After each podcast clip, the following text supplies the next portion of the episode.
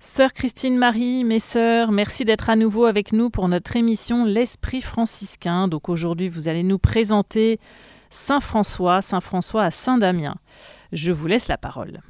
Merci Anne-Sophie euh, et bonsoir à vous, bonsoir à tous les auditeurs. Nous sommes euh, profondément heureuses de vous retrouver ce soir après ces presque deux mois de pause et pour euh, vous permettre de reprendre le fil plus aisément sœur Marie Bruno va commencer, comme à son habitude, par euh, vous faire un bref rappel euh, du contenu de la dernière émission. Merci, sœur Marie Bruno.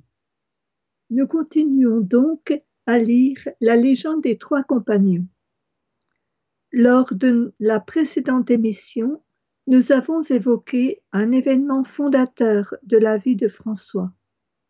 Convoqué par son père au tribunal de l'évêque d'Assise, François a déclaré Jusqu'ici, j'appelais Pierre Bernardonnet mon père.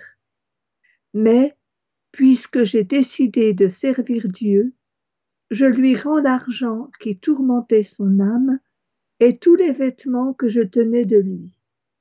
Je veux dire désormais notre Père qui est aux cieux, et non plus mon Père Pierre Bernardonnet. François est libre. Comment va-t-il répondre à l'appel du Seigneur?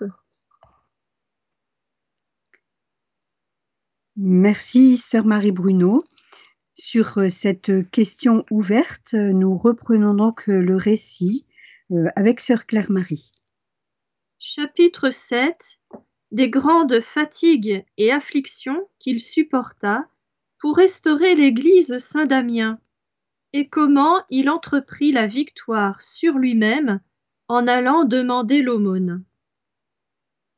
Le serviteur de Dieu, François, dépouillé de toutes les choses du monde, se consacre désormais aux œuvres de la justice divine. Il n'a que mépris pour sa vie passée, et il s'attache au service de Dieu par tous les moyens en son pouvoir.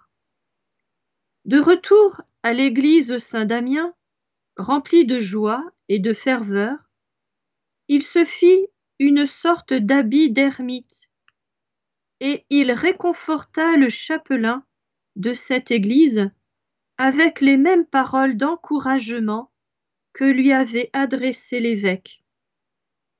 Puis, un jour, il se leva, entra dans la ville, parcourut les places et les rues en chantant les louanges du Seigneur. Il semblait enivré de l'Esprit divin. Quand il eut fini de célébrer la gloire de Dieu, il entreprit de se procurer des pierres pour réparer l'Église.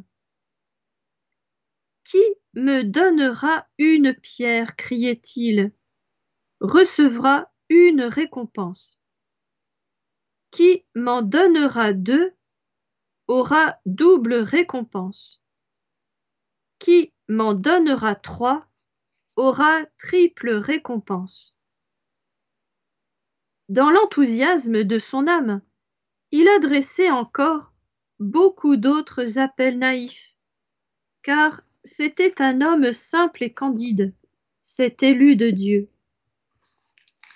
Loin de recourir au docte langage de l'humaine sagesse, il se comportait avec simplicité en toutes choses. Beaucoup se moquaient de lui, le prenant pour un fou. D'autres, saisis de pitié, étaient émus jusqu'aux larmes, en voyant qu'après avoir tant goûté aux charmes et aux vanités du siècle, il était si vite arrivé à s'enivrer du divin amour. Mais lui, sans faire cas des moqueries, rendait grâce à Dieu dans la ferveur de son âme. Tout ce qu'il endura dans cette entreprise serait trop long et trop difficile à raconter. Lui qui vivait jadis dans le bien-être à la maison paternelle il portait maintenant des pierres sur ses épaules, se mortifiant de mille façons au service de Dieu. Nous interrompons ici euh, la lecture euh, du chapitre 7. Merci, Sœur Claire-Marie, pour, euh, selon notre habitude, essayer de porter notre attention sur tel ou tel point qui puisse honorer en quelque sorte le titre de cette émission, L'Esprit franciscain.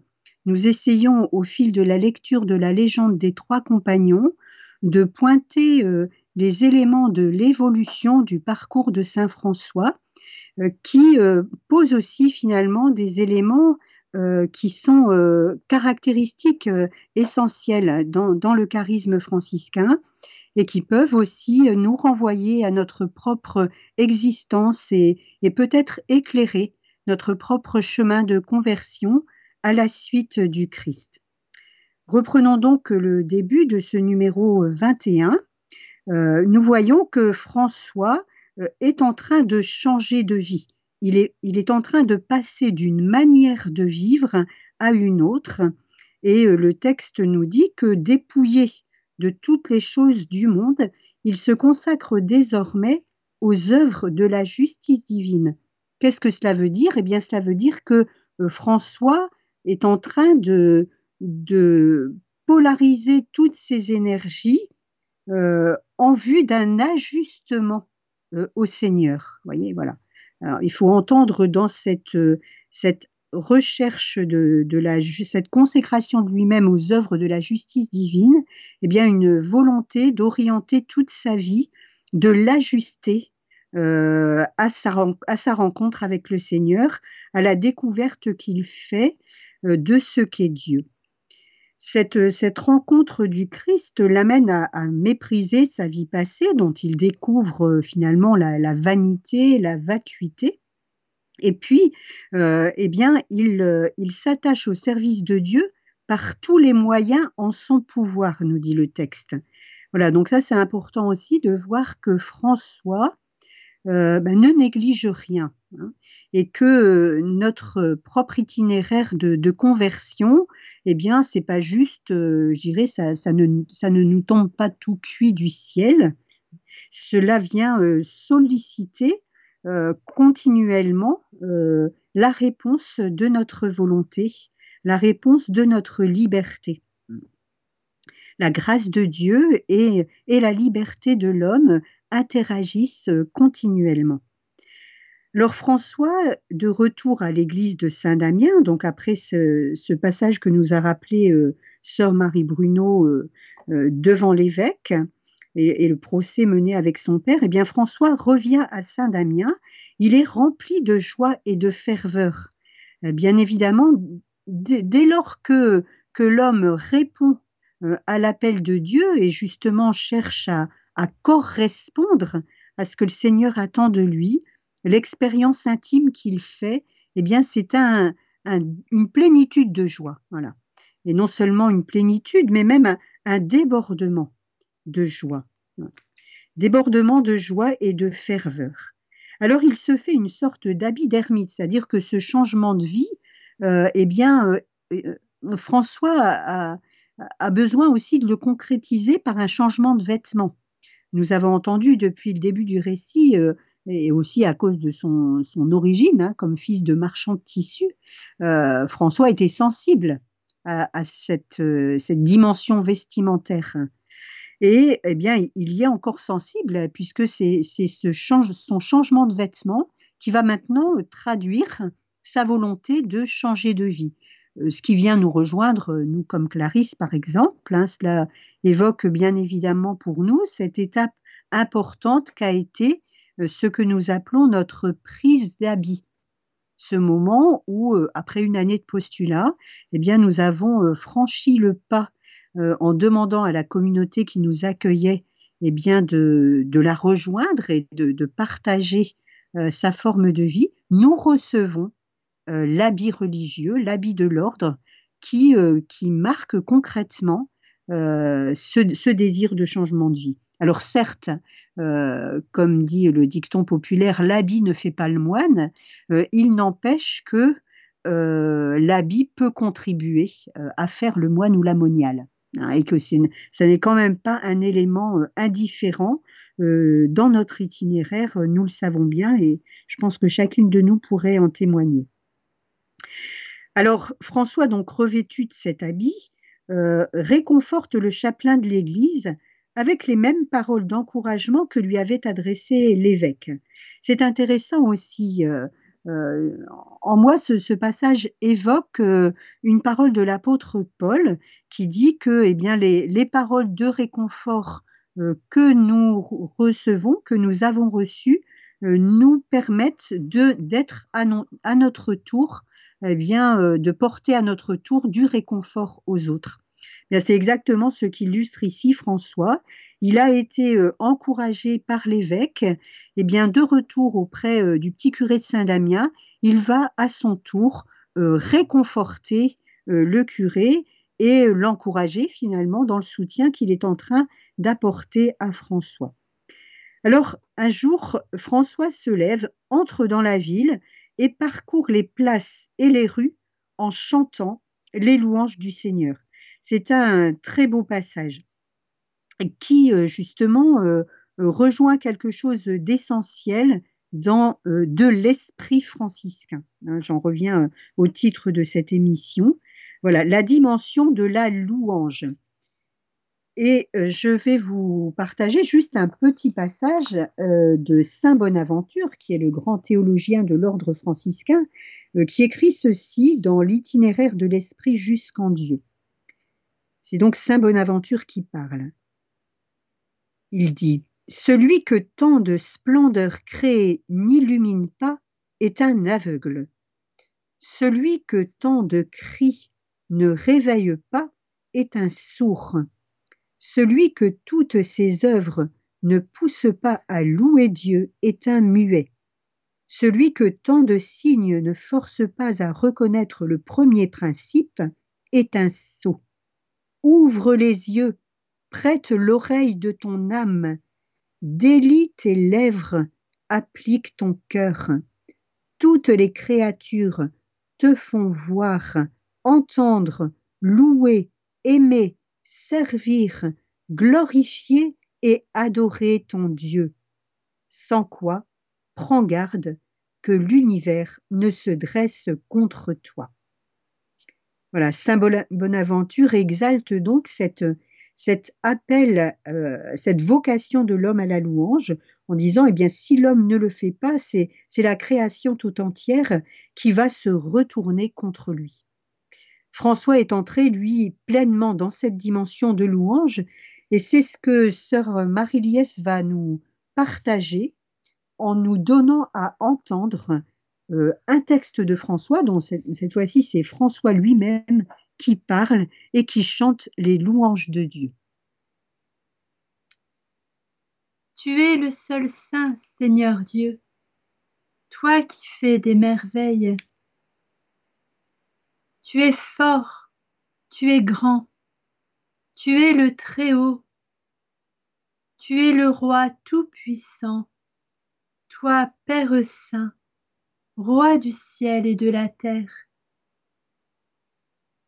Tu es trois et tu es un, Seigneur Dieu. Tu es le bien, tu es tout bien, tu es le souverain bien, Seigneur Dieu vivante et vrai.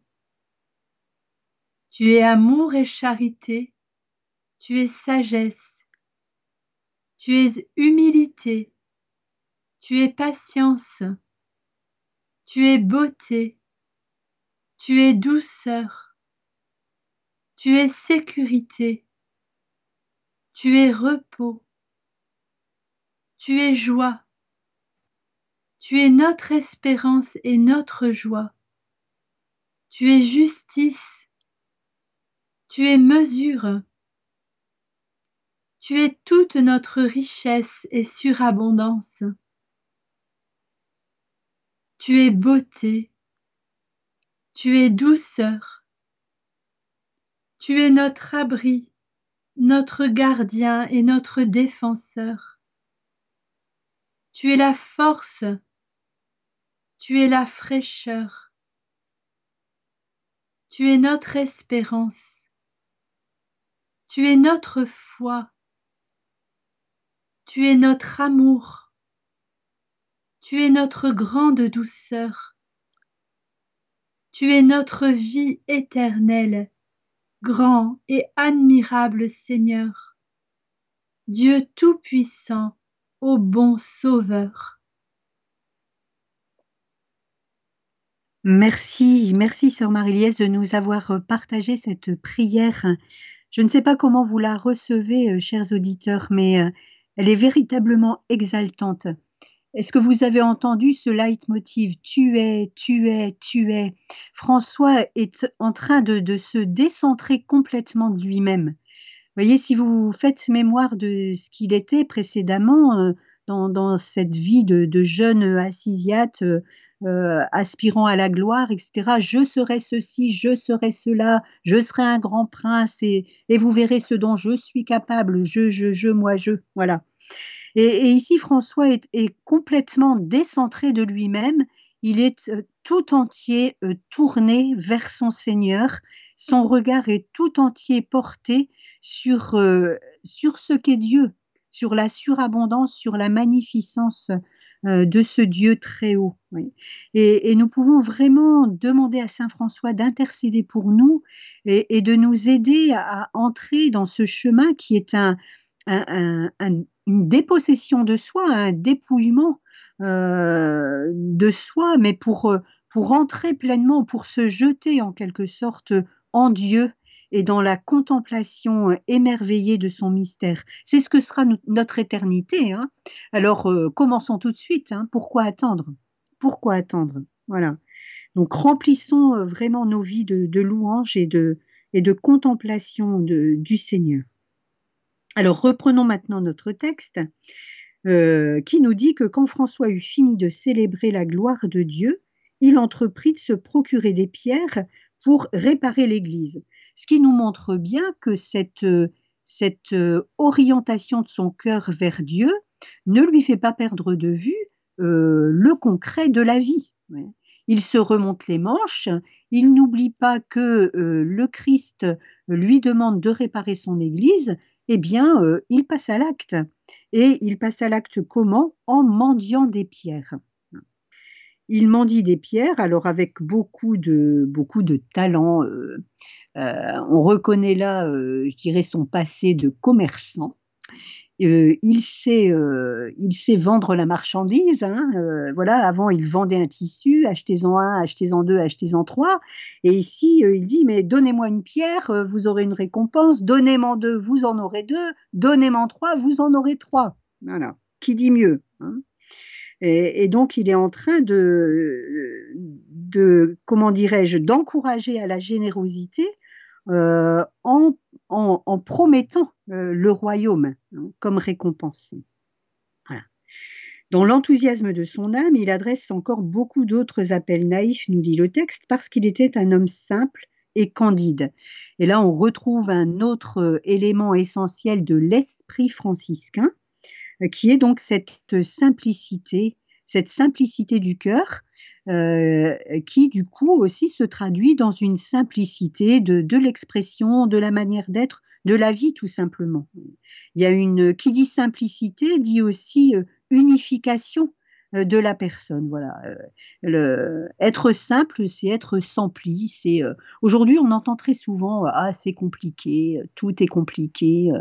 On vous parle de quelqu'un en vous disant il est compliqué. On vous, parle d'une situation en disant c'est compliqué. Bah oui, eh ben, le complexe, c'est le contraire du simple. Voilà. François était un homme simple et avec, avec les hommes de Dieu, tout est simple finalement. Tout, tout nous semble simple dès lors que nous sommes orientés vers le Seigneur ou en contact avec des personnes qui sont pleinement, euh, ou qui cherchent en tout cas à vivre ajustés à Dieu. Et puis euh, cet ajustement à Dieu, cette quête de la relation à Dieu, eh bien, euh, rend François à la fois euh, conforme à Jésus, on, le prend pour un fou, tout comme euh, Jésus a été pris pour un fou. Si vous vous souvenez dans l'Évangile, hein, à un moment donné, euh, ses proches croient qu'il a perdu la tête. Eh bien ici, il se passe la même chose pour François.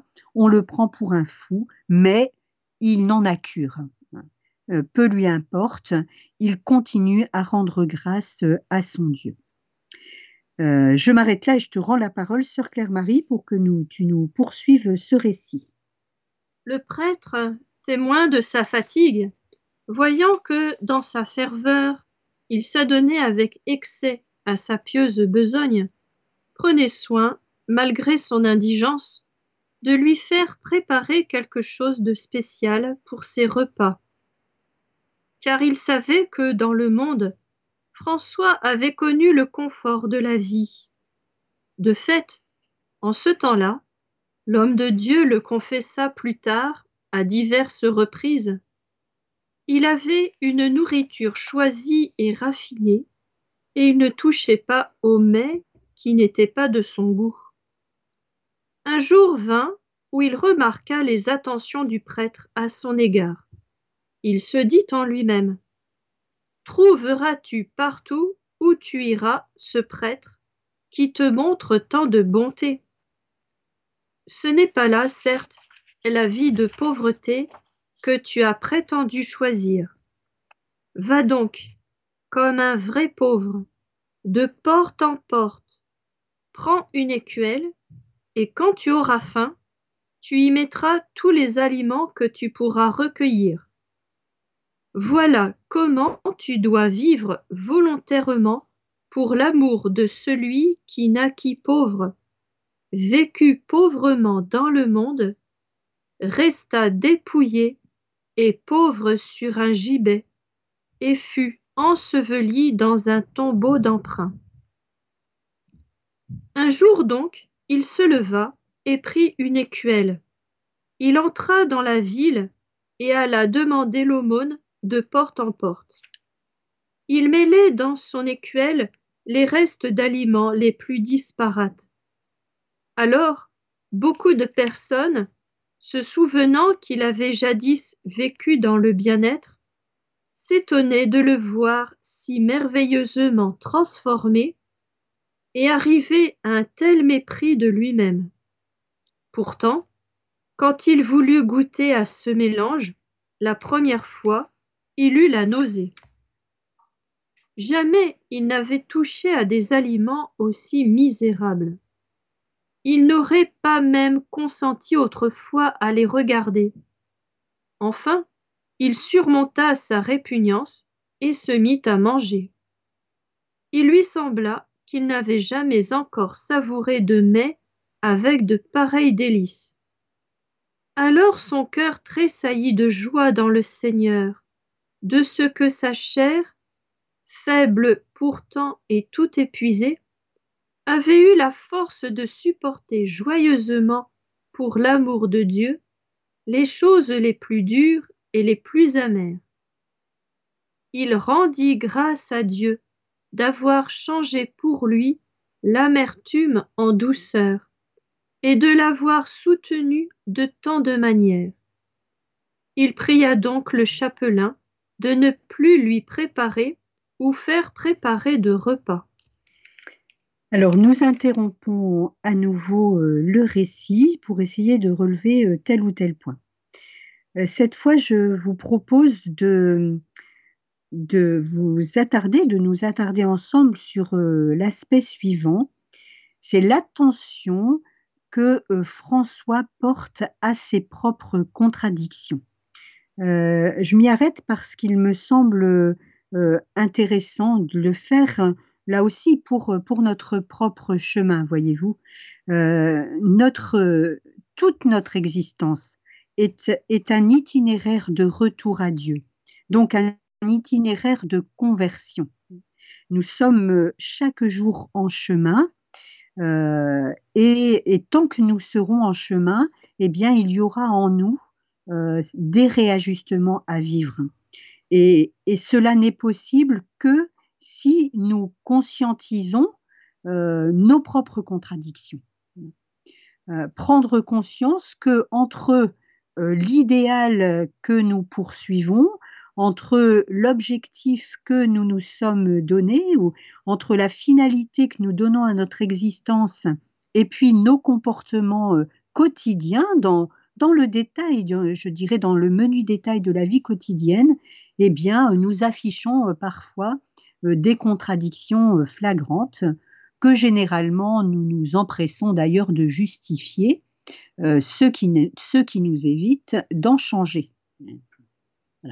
Et donc là, François, par contre, ne se fait pas de cadeau en quelque sorte. Hein alors que c'eût été bien tentant puisque euh, euh, il a connu jusqu'ici une vie facile.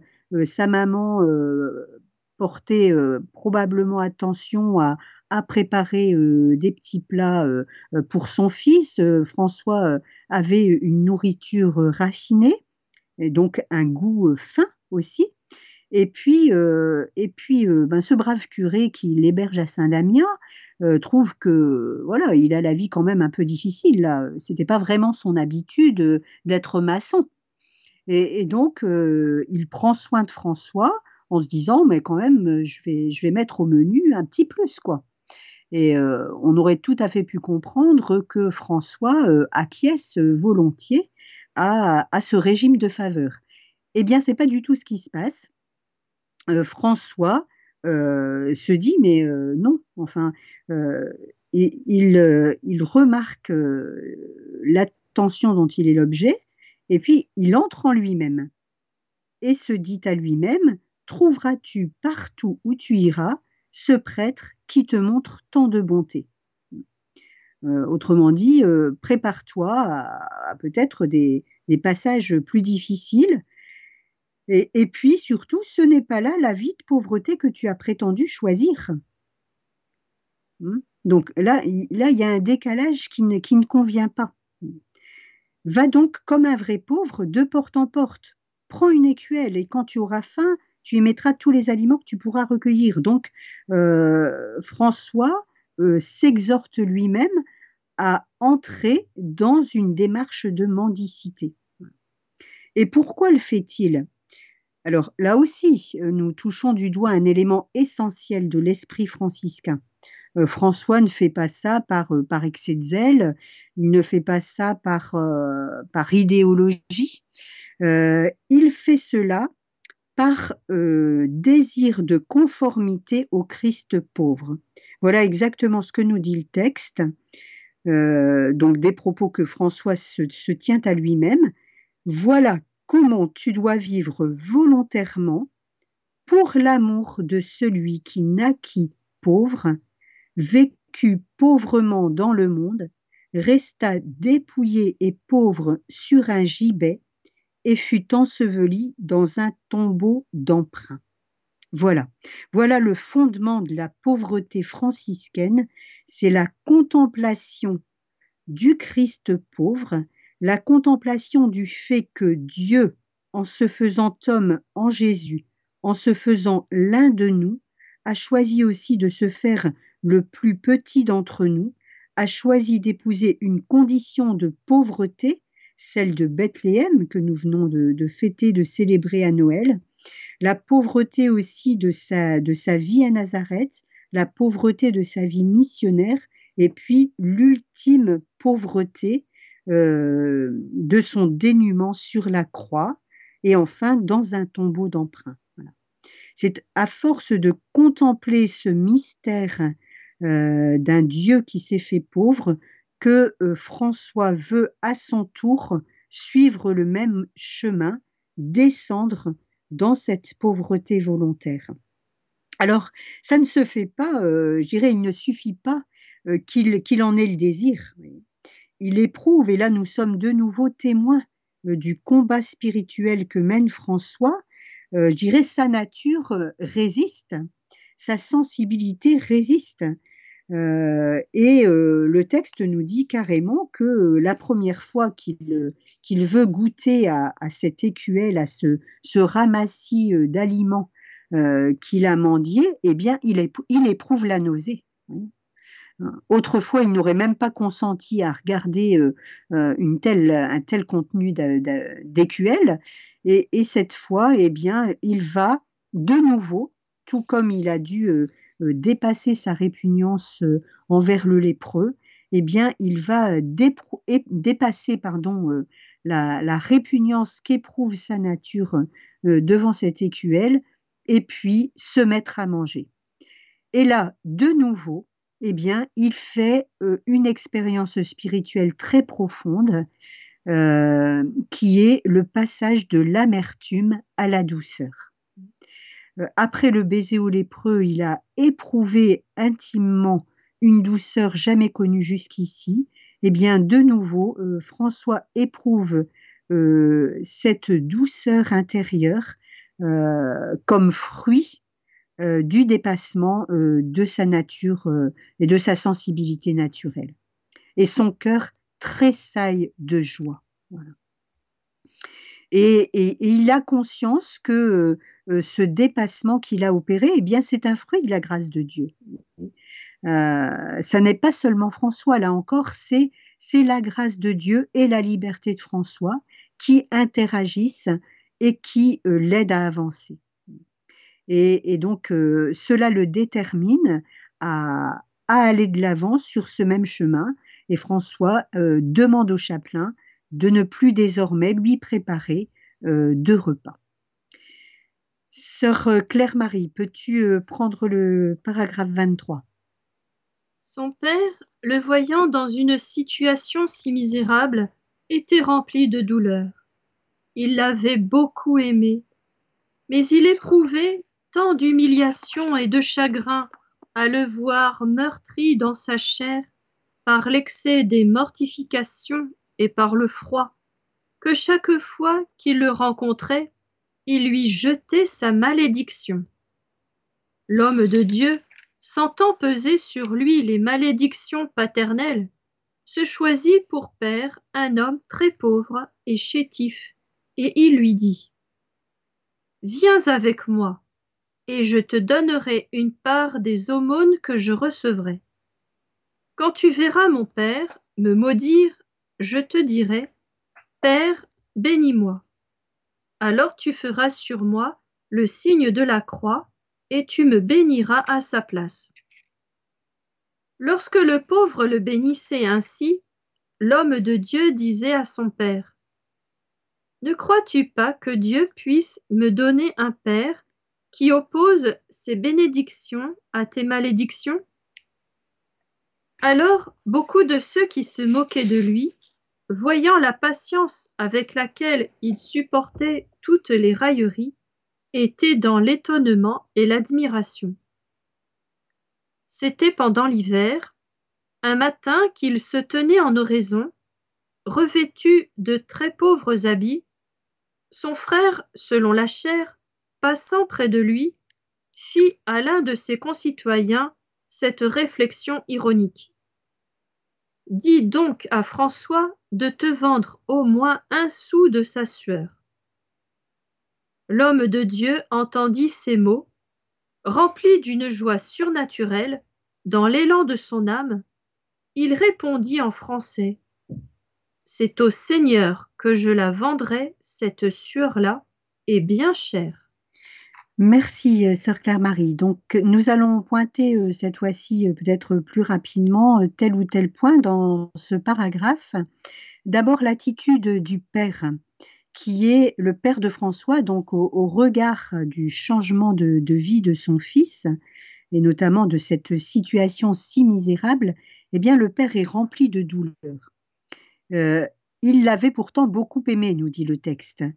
Et, cela nous interroge aussi, quelque part, nous renvoie, euh, nous questionne en tout cas sur la vérité des sentiments paternels qui sont mis à l'épreuve finalement par la situation. Euh, peut-être bien que Pierre Bernardone croyait aimer son fils, euh, mais qu'il euh, aimait en son fils la gloire que celui-ci pouvait lui apporter. Aujourd'hui, la situation humble, extrêmement humble et pauvre de François humilie le Père qui en est tout meurtri. cela nous donne aussi à réfléchir et à penser. Et puis, euh, un autre élément qui peut nous donner à penser, c'est la difficulté de, François à faire face, c'est-à-dire qu'il a beau avoir euh, choisi délibérément de renoncer en quelque sorte à son Père de la terre pour choisir son Père du ciel, comme nous l'avons entendu au cours de la dernière émission, il n'en demeure pas moins que entendre, s'entendre maudire par son Père est pour lui une épreuve et une souffrance, à tel point qu'il va éprouver le besoin de demander à un pauvre de lui adresser une bénédiction à chaque fois que son père le maudira. Donc on, retrouve un petit peu cette, toute cette dimension de, transformation progressive, voyez, de la personne de François dans ses plus intimes profondeurs, et y compris dans les profondeurs de son affectivité. je vais m'arrêter là. Nous n'avons pas terminé le, euh, comment dirais-je, ce que nous pensions évoquer avec vous aujourd'hui. Hein. Il y avait beaucoup de choses à pointer. Et ce qui m'amène à introduire euh, ce par quoi nous commencerons la prochaine émission, donc dans un mois, euh, en voyant comment François restaure Saint-Damien et comment il va prophétiser l'arrivée des sœurs. un, passage qui est très important pour nous, Clarisse. Voilà, nous allons euh, vous rendre l'antenne, Anne-Sophie. Oui, un grand merci mes sœurs d'avoir cheminé avec nous sur les ondes de Radio Maria. Alors je suis euh, rassurée parce que vous allez nous, nous parler des, des sœurs euh, Clarisse qui se sont installées donc à Saint-Damien, si je ne fais pas d'erreur. C'est ça. Euh, la prochaine fois. Donc merci beaucoup parce que j'attendais ce passage avec impatience. Donc voilà, chers auditeurs, c'était notre émission L'Esprit franciscain. Et si vous voulez connaître la suite, nous nous retrouvons le mois prochain. Chers auditeurs, c'était notre émission L'Esprit franciscain. Vous pouvez réécouter cette émission en podcast sur notre application Radio Maria ou sur notre site internet radiomaria.fr L'Esprit franciscain.